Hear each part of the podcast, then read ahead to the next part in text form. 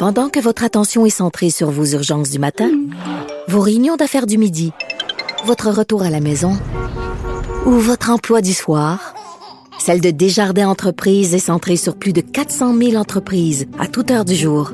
Grâce à notre connaissance des secteurs d'activité et à notre accompagnement spécialisé, nous aidons les entrepreneurs à relever chaque défi pour qu'ils puissent rester centrés sur ce qui compte, le développement de leur entreprise. Société. Un adolescent de 17 ans poignardé. Une autre femme assassinée. Il est visé par des allégations d'inconduite sexuelle. Les formations politiques s'arrachent le vote des familles. Comment faire fructifier votre argent sans risque? Savoir et comprendre les plus récentes nouvelles qui nous touchent. Tout savoir en 24 minutes. Avec Alexandre Morin-Villouellette et Mario Dumont. En manchette dans cet épisode, Ottawa finalise le contrat d'achat des F-35. Pont-tunnel bloqué, un des farfadas des membres du groupe plaide coupable. Il se couche sur le sol pour attendre à l'urgence. Le CIUS est obligé de s'excuser. Et les sanctions et arrestations au Brésil au lendemain de l'assaut à Brasilia, Jair Bolsonaro, l'ex-président, lui, est hospitalisé. Tout savoir en 24 minutes. Tout savoir en 24 minutes. Bienvenue à Tout savoir en 24 minutes. Bonjour Mario. Bonjour. Alors, c'est fait après des années et des années, et j'ai envie de dire des années de travail, de traction, de promesses électorales. C'est finalement fait le contrat qui est conclu entre le gouvernement du Canada, celui des États-Unis et Lockheed Martin Pratt Whitney pour l'achat de 88 avions furtifs F-35 et dont les premiers exemplaires, les quatre premiers, doivent être livrés en 2026. Tout ça pour la petite somme modique de 19 milliards de dollars, mais en tout et partout, on parle de 85 millions pour chaque appareil. Le cycle de vie de 30 ans de ces avions-là, c'est à peu près 70 milliards de dollars que ça devrait coûter, évidemment, en première évaluation. Donc, on comprend là-dedans l'équipement, matériel connexe, services d'entretien, mise en place de services de formation. Et là, comme je dis, les premiers vont arriver en 2026, supposément. Six autres appareils qui devraient arriver en 2027, 2028. Et après ça, le rythme des livraisons qui devrait s'accélérer. Et fait intéressant, Mario, il n'y a aucune pénalité financière qui est prévue s'il y a des retards dans les livraisons des avions Oh, dans le même. contrat. Donc, du côté du gouvernement du Canada et de la ministre Anita Anand, on a dit aujourd'hui qu'on avait toute la confiance en le fournisseur en raison des précédents du programme en le matière de problème, c'est livraison. qu'on est sous pression parce qu'à l'heure actuelle, les euh, CF-18 sont dans un piteux état. Là. Ouais. Euh, quand, parce que, euh, faisons l'historique. Ça fait plus de 20 ans que c'est à l'étude. On sait qu'il faut remplacer les CF-18. C'était connu. La, la fin de leur vie utile était évaluée autour de 2015, 2016. Donc, c'est vers ces années-là qu'on devait avoir de nouveaux avions, ce qui faisait que le gouvernement Harper avait donné le contrat en 2010. Sauf que, Et c'est Justin Trudeau. Et, et là, aujourd'hui, ben là, on ressort ces discours de la campagne électorale de 2015 euh, où il a promis d'annuler ce contrat-là. ouais, il avait Euh, dénigré les F-35 complètement, de tous les complètement. côtés. Pour finalement, aujourd'hui, huit ans ou sept ans et demi plus tard, racheter exactement les mêmes avions. Évidemment, le prix a augmenté, on se comprend avec Ben l'inflation. oui, hein, le prix de votre épicerie, euh, de votre panier d'épicerie a augmenté à la maison. Au départ, là, ça devrait coûter à peu près 25 milliards pour 65 chasseurs en 2012. là. C'était le prix, selon le rapport du vérificateur général, qui était ressorti. Là, on comprendra que c- on est rendu à 70 milliards, là, même s'il y a un peu plus d'avions dans la commande. Donc, ce sera euh, à voir pour le reste, mais c'est certain que qu'on en parle en mal ou qu'on en parle en bien, mais là, les avions devraient s'en venir et viennent remplacer. Tu l'as dit, ben, des CF-18 qui sont pas mal vieillissants, merci. Ben on étire la vie. Comment on étire la vie? C'est qu'on met plus d'heures d'entretien. C'est le ratio. Combien d'heures d'entretien il faut mettre par heure de vol? Mais à la fin, là, tu sais, les vieux hélicoptères, parce que, euh, je te fais une parenthèse. Le, les- les- le Parti libéral du Canada l'a fait à répétition dans son histoire, annuler. On s'en souvient que Jean Chrétien s'était fait élire en promettant d'annuler le contrat des hélicoptères pour finalement leur donner même, même, même scénario, là, dénigrer les hélicoptères. Dans le cas de Jean Chrétien, c'était encore pire. Il avait payé une amende pour faire annuler le contrat pour finalement acheter... parce qu'on se prenait des hélicoptères et Ouais. les vieux hélicoptères étaient finis, finis, les- le nombre d'heures d'entretien. Et là, il y en a un qui s'est écrasé. là. Ça, c'est ce que c'est c'est ce qui est, C'est ce que arrivé. ça dans- a pris. C'est ce qui est arrivé dans le cas des hélicoptères. Euh, dans le cas des CF-18, ben là, c'est la même chose. Tu as des ratios d'heures de- d'entretien pour par heure de vol qui sont déraisonnables parce que les avions sont vieux, on veut pas mettre les pilotes à risque. Et là, on va avoir... Mais tu dis, c'est de la... Est-ce que vraiment euh, c'est de la politique valable? Est-ce que le Parti libéral devrait tirer une leçon? Fait deux fois qu'ils le font. Ben, Probablement que la réponse à ma question, c'est qu'il n'y a pas de leçon. Ils gagnent les élections, ça marche. Ils ont gagné les élections avec ça. Puis personne ne leur en tient rigueur. Ils gaspillent l'argent, ça coûte plus cher. On perd, dans ce cas-ci, on perd euh, 9 ans. Puis le mo- le monde a l'air content de ça. Les gens ont l'air à dire, bon, ils ont annulé le contrat, puis ils rachètent les mêmes huit ans plus tard, puis on trouve ça drôle. Mais On n'est pas prêt d'avoir les avions non plus, Mario. C'est ça le pas problème. suite, Comme tu dis, la, On la les fin commande, utile là. des CF-18, c'est censé être en 2016. Là, on est rendu des années plus tard. On a toujours on va pas... les avoir étirés une décennie de plus. Ouais. Euh, si, À quel coût? Une décennie de plus au moment où on va recevoir quatre. Pas au moment Ouais, où on va recevoir recevoir- 88. t'as raison, pas une C'est ça flotte, aussi. là. Ouais, puis sachant les enjeux géopolitiques qu'on a ici au Canada, puis qu'il y a des avions, c'est essentiel pour patrouiller l'Arctique canadien entre autres. Hein. On peut pas aller se promener à pied. C'est bien beau faire de la motoneige, mais pour couvrir le territoire essentiellement, ça prend des aéronefs, puis ça, prend- ça en prend des ponts. Donc euh, enfin, on va les avoir. mais Ça un dans, petit dans les arguments favorables, parce que bon, euh, je veux dire, il y a les rafales français, il y a, il y a des avions euh, su- suédois, il y a- il y a plusieurs. Je suis vraiment pas un spécialiste, mais il faisait. Moi, je me sens pas capable de comparer. là. Mais euh, l'argument simple, je pense, pour Monsieur, Madame, tout le monde, c'est que tous nos alliés, les pays avec qui on est susceptible de faire des missions communes, d'aller à la guerre avec eux, etc. Ben, ils ont ces avions-là. là. Ils ont ils ont développé ensemble, ils ont acheté des F-35.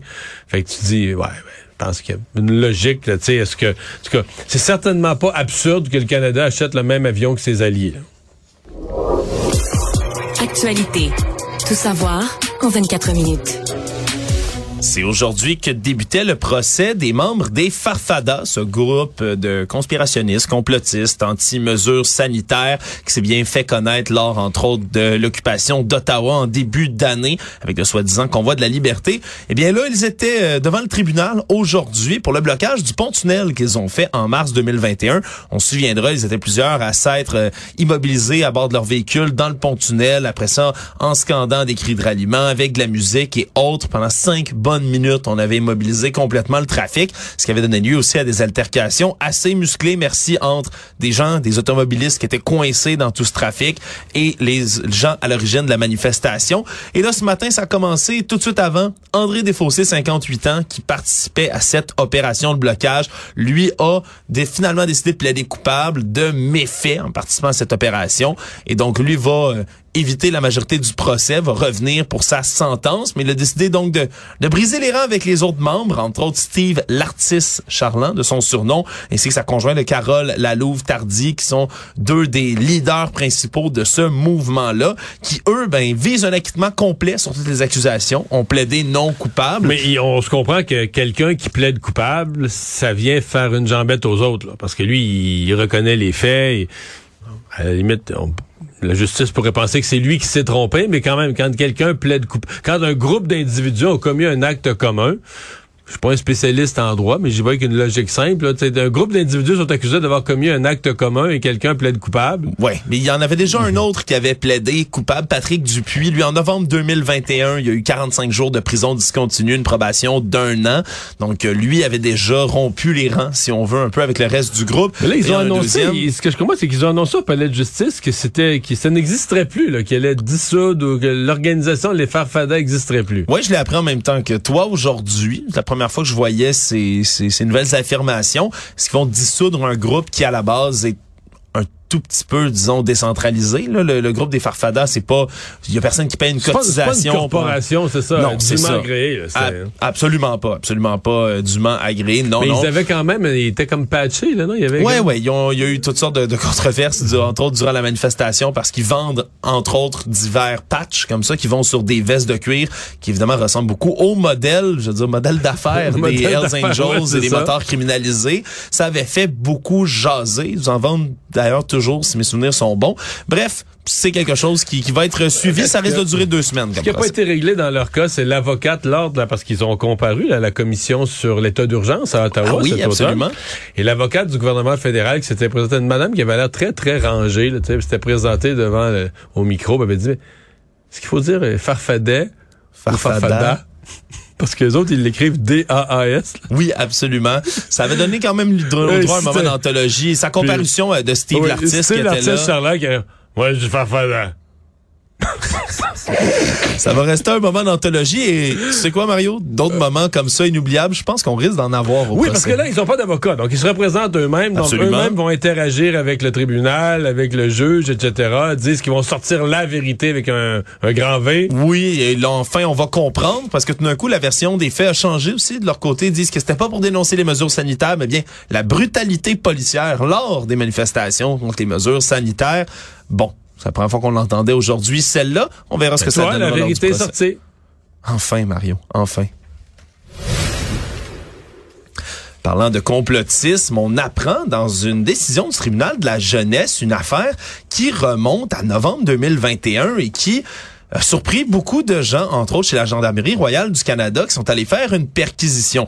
Descente policière au départ parce qu'une vingtaine de pièces d'armes à feu est en destination du domicile d'un homme, d'un père de famille de trois enfants. Et donc, lorsqu'on a fait la perquisition sur place, le problème dans les Laurentides, dans sa résidence, c'est qu'on a trouvé des barils d'essence, des sacs d'engrais, bref, beaucoup de matériel pour fabriquer des explosifs. Des, on avait tout le matériel également pour imprimer en 3D des pièces d'armes à feu. Il y avait des armes prohibées qui étaient sur place qui fait tirer des projectiles de gaz poivre, un fusil coupé, des fléchettes, entre autres, dangereuses, et même un remède contre la COVID-19, je mets remède en grands guillemets, remède à base de plomb qui mijotait sur une cuisinière sur place. Bref, quand même un petit arsenal qui est en train d'être emmagasiné, là. Ouais. Mais tu dis un remède. Remède. C'est, c'est, c'est ce qui est dit dans les documents de cours, un remède, entre guillemets, contre la à COVID-19. base de plomb. Ouais, je, je, je, je me méfierais quand même du plomb comme ingrédient dans quelques remèdes que ce soit.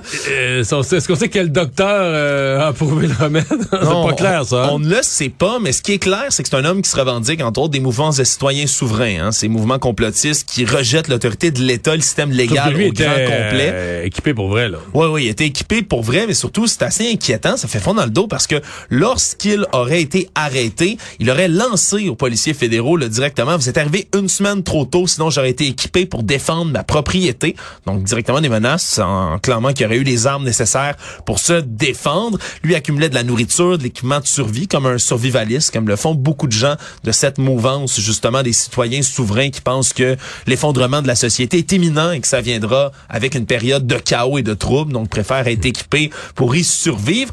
Et ce qui est très triste, comme c'est une décision du tribunal de la jeunesse, je, je le rappelle, eh bien, c'est qu'au moment de son arrestation par la GRC, lui, l'homme, n'arrêtait pas de répéter la formule protest under arrest, en résistant, qui est une formule utilisée par les citoyens souverains. Le problème, c'est que sa conjointe et l'un de ses enfants étaient en train de l'imiter à ce moment-là. Et on comprend que les trois enfants, eux, étaient scolarisés à la maison depuis 2019, isolés depuis des mois, ne fréquentaient aucun autre enfant. Et donc, on a conclu à l'existence de négligence physique et éducative. Et selon le juge, de, la juge Pilon Ça, dans le dossier, c'est pas drôle du tout, là. Ouais, l'homme qui pourra voir ses enfants, mais dans des visites supervisées seulement, il ne pourra pas, là, sera interdit de proférer sa philosophie. Mais tu dis, il y avait de l'engrais chimique là, pour faire de l'explosif, de l'azote pur, là? Mais il y avait, on, ce qu'on comprend, c'est qu'il y avait, on dit qu'il y avait des, des sacs ça- d'engrais, des sacs d'engrais et des barils Mais d'essence. ça, ça fait des années que ça se vend plus. Hey, je, je- je connais ça, moi j'en mettais, j'en mettais sur mes champs, je faisais des céréales à l'époque. Ça s'appelait le coup de fouet, là. Ça avait un c'était de, l'azote pur, du 3400, là, c'est de l'azote pur. Ouais. C'est comme des petits grains blancs. Puis quand on, quand on avoine ou ton orge, je faisais juste pointer le 3-4 pouces, juste tout, t'envoyais juste, juste de l'azote pur, là. Ça, ça s'appelait le coup de fouet, ça porte son nom, là. Ça accélérait la, la croissance à un moment clé. Sauf Puis, que, puis une année, je suis venu pour commander ça, puis mon, mon- le fournisseur, le gars qui vendait les, les- les différents produits agricoles, il dit, non, il dit, Mario, il n'y a plus ça à cause d'Oklahoma City. Tu sais, de l'explosion du bâtiment. Il dit, non, il dit, ça, ça se vend plus, là. Il dit, c'est un explosif. Puis moi, j'avais entendu ça aux nouvelles, tu sais, ouais, de l'azote, l'engrais chimique, tout ça, mais j'avais jamais réalisé que j'en avais, j'en avais avais, utilisé, l'année, l'année ben oui. d'avant, j'en avais des dizaines de poches chez nous, là. ouais, puis t'aurais pu te fabriquer une bombe. hein, Ben puis- non, j'avais pas la recette de fabriquer la bombe, mais c'était quelque chose qui était utilisé euh, régulièrement et couramment en agriculture. Mais depuis 20 ans, techniquement, depuis 20 ans, il s'en vend plus. Là. Je sais pas si c'est exactement cet azote pur Ben, dont, dont Peut-être tu parles. reste des réserves à quelque part. ou- Mais disons que disons qu'il y avait des projets en tête et que c'est comme je dis ça remonte à 2021 mais la gendarmerie royale du Canada dans ce cas-ci qui semble être intervenue là, vraiment à temps. Tout savoir en 24 minutes. Un faux millionnaire. En connais-tu beaucoup ça, Mario, des faux millionnaires? Ben, en fait, si un faux millionnaire, c'est quelqu'un qui dit tout simplement euh, je suis millionnaire sans vérification, il peut en avoir plein, là. Ouais, mais là, il y en a un, euh, ce faux millionnaire, lui, qui est condamné par le passé pour fraude, qui aurait récidivé encore en bernant au moins trois femmes. Serge Rivard, qui est un homme qui s'est présenté sous des dizaines de noms, Danny Langevin, Danny Charbonneau, Adam Quintal, Christian Leroux et j'en passe, lui a été arrêté pour fraude le 21 décembre dernier à Montréal, aurait commis toutes sortes d'infractions en avril 2022. C'est un homme de 58 ans, entre autres, qui euh, va sur le site de rencontre Badou, entre en communication avec des victimes, toujours en utilisant des faux noms, se présente donc à ces dames-là en se présentant comme un héritier multimillionnaire, propriétaire d'entreprise, leur promet des voyages, des voitures, des maisons, etc. Mais là, après ça, lui prétexte évidemment qu'il n'a pas accès à ses comptes de banque pour une période limitée, a besoin d'aide, va tout rembourser et finalement soutire des milliers de dollars à ces femmes vulnérables. Et lui avait bénéficié entre autres d'une forte couverture médiatique en 2016 pour des histoires comme ça de fraude amoureuse. Et là, ben, on comprend mais qu'il aurait récidivé au moins auprès de trois victimes. On l'imagine-tu, tu sais l'expression un beau parleur, là? on l'imagine-tu beau parleur, là, racontant ses prouesses, ses richesses, des voyages passés qu'il a jamais fait, des endroits luxueux, parce que il faut que tu vendes ton affaire, t'as pas une scène, là, mais ben faut que tu vendes ton affaire pour que la personne ah mais là, là mes comptes sont gelés parce que j'ai fait tellement de grosses transactions, peut-être tu me prêterais-tu 3000 parce que le gars est pas une scène. C'est fou, mais on, on en voit de plus en plus, surtout elles sont de plus en plus médiatisées. Je sais pas si tu as vu le documentaire ahurissant là, sur Netflix de Twitter, de, de Tinder Swindler. Non. Je sais pas si tu as vu ça. Un homme, je te résume, puis si tu, iras voir ça, puis pour nos auditeurs, c'est fabuleux à écouter. C'est un homme qui se prétend justement un riche héritier de compagnie de diamants, qui est en jet privé, se promène partout. Le problème, c'est que lui, partout dans le monde. A regardé ça. Ah, partout dans le monde, il arnaque des quand ça roule dans la maison, ouais, je pense que je sais c'est quoi. Partout, partout, partout. Tu sais, imagine être capable de te payer des vols comme ça d'un pays à l'autre en arnaquant des dizaines de femmes dans des, dizaines de pays différents. Le gars a réussi à faire ça pendant des années de temps. Lui, il a pas une scène, là. Euh, pas vraiment, non. Tôle, il prend tout l'argent qu'il prend de ses fraudes. Il l'a après coup, je comprends, mais lui-même, il n'avait pas une vraie richesse. Non, complètement pas. Donc, c'est des, c'est des cas comme ça qui sont de plus en plus médiatisés. Il y a des réelles victimes ici au Québec, donc, de cet homme, Serge Rivard, qui doit revenir là, au tribunal cette semaine pour la tenue de son enquête pour remise en liberté. On comprend que c'est un récidiviste dans ce genre de dossier-là. Sauf qu'il pourra pas rembourser. Je, veux dire, je comprends que la, justice va le faire payer, mais là, on va dire c'est un crime sans violence réel. On, sûrement qu'on va payer. Mais je veux dire, il, financièrement, il pourra pas rembourser les victimes. Il y aura pas de vraie, véritable réparation. Euh. En fait, le seul remède, ce serait vraiment que les gens ben, en profitent pour regarder sa, sa son visage sur les euh, pendant qu'il va être au tribunal. Mémorisez-le bien, puis si vous voyez un de ces multiples alias sur les réseaux de rencontres, ben, sachez que c'est un homme qui risque de vous escroquer.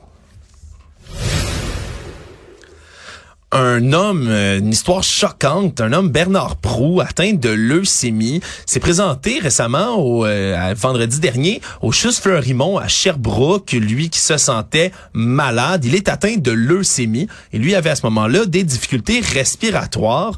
Mais le problème, c'est qu'après à peu près cinq heures d'attente, il s'est mis à se sentir tellement mal, tellement faible qu'il a demandé à poursuivre son attente sur une civière. Le problème, c'est que le personnel lui aurait répondu qu'il n'y en avait aucune de disponible et le sexagénaire a dû finir par se coucher à terre sur le plancher de la salle d'attente sans aucune couverture. Et là c'est vraiment ce qu'on dénonce des photos qui ont été prises. L'homme qui a fini là après avoir été étendu plusieurs minutes sur le sol par régurgiter. Donc on comprend qu'il a vomi. Et là enfin finalement on l'a pris tout de suite en charge. Finalement c'était une pneumonie de laquelle il souffrait.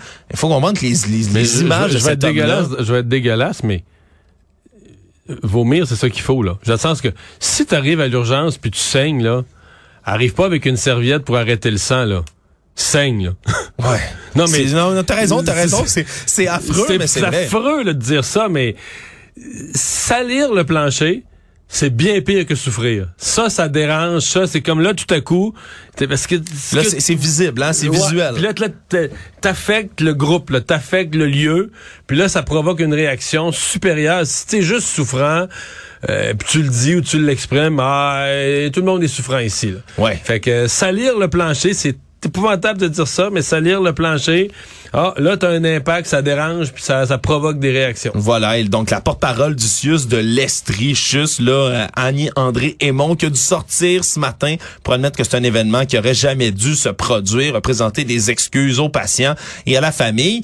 Bref, c'est un cas au final là, où monsieur là, euh, monsieur Prou va être traité, on comprend, mais problème, c'est que ça, ça a pris quand même tout ça pour qu'il y ait des excuses. C'est un cas qu'on comprend parmi tant d'autres. Le problème, c'est oui. Le problème, c'est que c'est aussi quelqu'un qui est âgé et malade, a leucémie, une maladie chronique, se présente à l'urgence avec une pneumonie, puis au bout de cinq heures, n'a pas vu un médecin. Par ailleurs, euh, oui, oui, oui, bien je, sûr. Je, minimise pas le fait qu'il était couché à terre, c'était épouvantable, mais c'est aussi ça. Même s'il avait été sur... Il n'y a pas de civière, il n'y a pas... Il a pas vu, ça fait cinq heures, c'est long, cinq heures, là. Ouais. Ça fait cinq heures qu'il est là, puis il s'est rien passé. Ouais. Le Parti québécois aujourd'hui a réitéré sa demande, une promesse qu'il avait faite durant la campagne électorale. Il demande au gouvernement caquiste d'augmenter graduellement le salaire minimum à 18 dollars de l'heure. Tout ça évidemment pour lutter contre la pauvreté, les inégalités salariales. Avec l'inflation qui ne cesse de faire augmenter le coût de la vie. On dit que le salaire minimum, ben c'est plus suffisant pour suivre en ce moment un rythme de vie normal et décent avec un salaire minimum là de 14 et 25 dollars comme ça l'est en ce moment selon ce que disait Pascal Bérubé aujourd'hui, ben, c'est à peu près 27 000 dollars par année. Personne peut vivre dignement à ce salaire selon lui. Donc euh, une, une demande qui a été refaite aujourd'hui. Ouais, qui est une demande traditionnelle de Québec solidaire que le Parti québécois vient un peu imiter. Euh, J'ai plusieurs plusieurs problèmes avec ça. Le premier, c'est que quand on dit au salaire minimum, tu peux pas euh, vivre dignement ou faire vivre une famille, tout ça, c'est une évidence. Mais c'est parce que c'est pas le but du salaire minimum. Le salaire minimum, c'est le salaire plancher que tu fixes. Puis tu dis, en bas de ça, là, même un petit dépanneur peut même pas créer un emploi pour un étudiant. si t'es pas prêt à payer ça, ça veut dire que tu crées, tu crées pas l'emploi. Tu fermes tes portes. Alors c'est pas dans le cas, prenons un chef de famille là, qui gagnerait le salaire minimum. C'est très, très rare. Généralement, tu commences à ce salaire-là. Ben, ça peut exister. Par exemple, quelqu'un qui a vécu toutes sortes de problèmes, arrive à, un certain âge, a des enfants, chef de famille monoparentale, surtout au salaire minimum. Mais il vivra pas avec 27 000. Parce que cette personne-là va avoir, d'abord, tu as une prime au travail. Quand tu gagnes en bas d'un certain salaire, non seulement tu payes zéro impôt, mais tu mhm. as un impôt négatif. On te donne une prime au travail en surplus de ce que tu gagnes. L'État te donne, comme on appelle ça un impôt négatif, te donne de l'argent pour te récompenser d'avoir travaillé. Plus, si tu as des enfants, tu vas avoir le full allocation familiale de Québec et d'Ottawa. Fait que tu vas vivre avec 40 000. Tu gagnes, puis tu gagnes vaillamment, et je respecte ça, tu gagnes vaillamment ta vie, tu travailles au salaire minimum, mais tu tu peux pas faire le nombre d'heures fois 14 et 25, puis dire, il va vivre avec ça, il va vivre avec plus. Mais, donc, salaire minimum, faut le voir, tu dis, OK, mettons un étudiant de 17 ans, veut travailler, un petit job, euh, dans un restaurant. À 18 dollars, ben, c'est évident qu'il y a des emplois qui vont être d'emplois qui vont être scrappés, des jeunes qui en auront plus. C'est plus ça qu'il faut voir que de dire, ben là, tu sais, de dire, ah, c'est après salaire-là, tu peux pas gagner ta vie.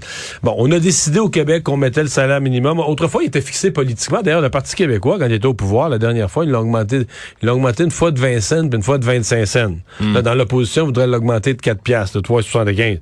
Mais euh, le, le salaire minimum, on l'a fixé maintenant, c'est plus arbitraire. On l'a dit depuis quelques années, c'est les libéraux sous Philippe Couillard qui ont fait ça on va le mettre à 50% du salaire moyen. Hmm. Je trouve que ça a du bon sens. Est-ce qu'on pourrait avoir un débat de société pour dire 52% ou un peu, mais de, le fixer sur une base objective plutôt que politiquement, moi je trouve, je trouve ça a de l'allure. Je trouve que ça se tient en neuf mois euh, de plaintes de voyageurs, alors qu'une explosion absolument ahurissante de ce nombre de plaintes. Mais on apprend que l'Office des transports du Canada n'a donné des pénalités que d'un total de 66 850 dollars sur neuf mois aux compagnies transporteurs aériens. on comprend des entreprises qui sont malgré tous les bordels cet été, multimillionnaires. Absolument. Donc la sanction la plus importante, c'est à WestJet de Calgary, total de 33 500 dollars. Là, tu vas me dire, ben, c'est la moitié à peu près des sanctions. Mais absolument, Mario, il y a neuf autres transporteurs après ça, Air Canada, Air Transat, qui ont été sanctionnés. Et en ce moment, aucune sanction ne vise encore Sunwing Airlines, qui a pourtant extrêmement mauvaise presse ces temps-ci avec tout le bordel dans les aéroports. Non, mais ça long sur le... Ben, ça veut dire, dire qu'Air Canada a quoi, quelques milliers de dollars de... Mais je le sais. plein de gens l'ont vécu, on l'entend. Moi, je l'ai vécu, des vols annulés, des affaires. Et, et les compagnies payent pas. Donc, la loi, ce qui devait être la charte de la protection des voyageurs du gouvernement fédéral, c'est une grosse passoire. Mais là, on en a la preuve, chiffre à l'appui. Finalement, Mario, euh, on se relevait aujourd'hui au Brésil de ces, euh, de ces, disons, assauts qui nous rappelaient ceux du 6 janvier au Capitole euh, à Washington, alors que les trois lieux de pouvoir emblématiques de Brasilia, la capitale du Brésil, ont été pris d'assaut par des hordes de partisans de l'ex-président Jair Bolsonaro. Et aujourd'hui, là, divers déclarations, ménages de l'endroit. On a surtout déploré que ces bâtiments, qui sont des merveilles d'architecture, ben, ont été complètement saccagés. Il y a des œuvres d'art d'art, qui ouais, étaient des objets précieux. Là. Ouais, qui ont été du patrimoine brésilien là, de leur nation qui a été saccagé, brisé, endommagé. C'est au moins là, 1200 bolsonaristes qui occupaient un campement au cœur de Brasilia qui ont été arrêtés également aujourd'hui. On comprendra, ils sont 1200 à peu près à camper pour demander une révision là, des résultats de l'élection. On ne l'accepte pas. Sinon, ils demandent tout simplement que l'armée remette au pouvoir Bolsonaro. Et là, l'armée aujourd'hui est intervenue. Pourquoi? Mais pour arrêter ces 1200 manifestants qui étaient au centre de la capitale. Et pendant ce temps, Mario,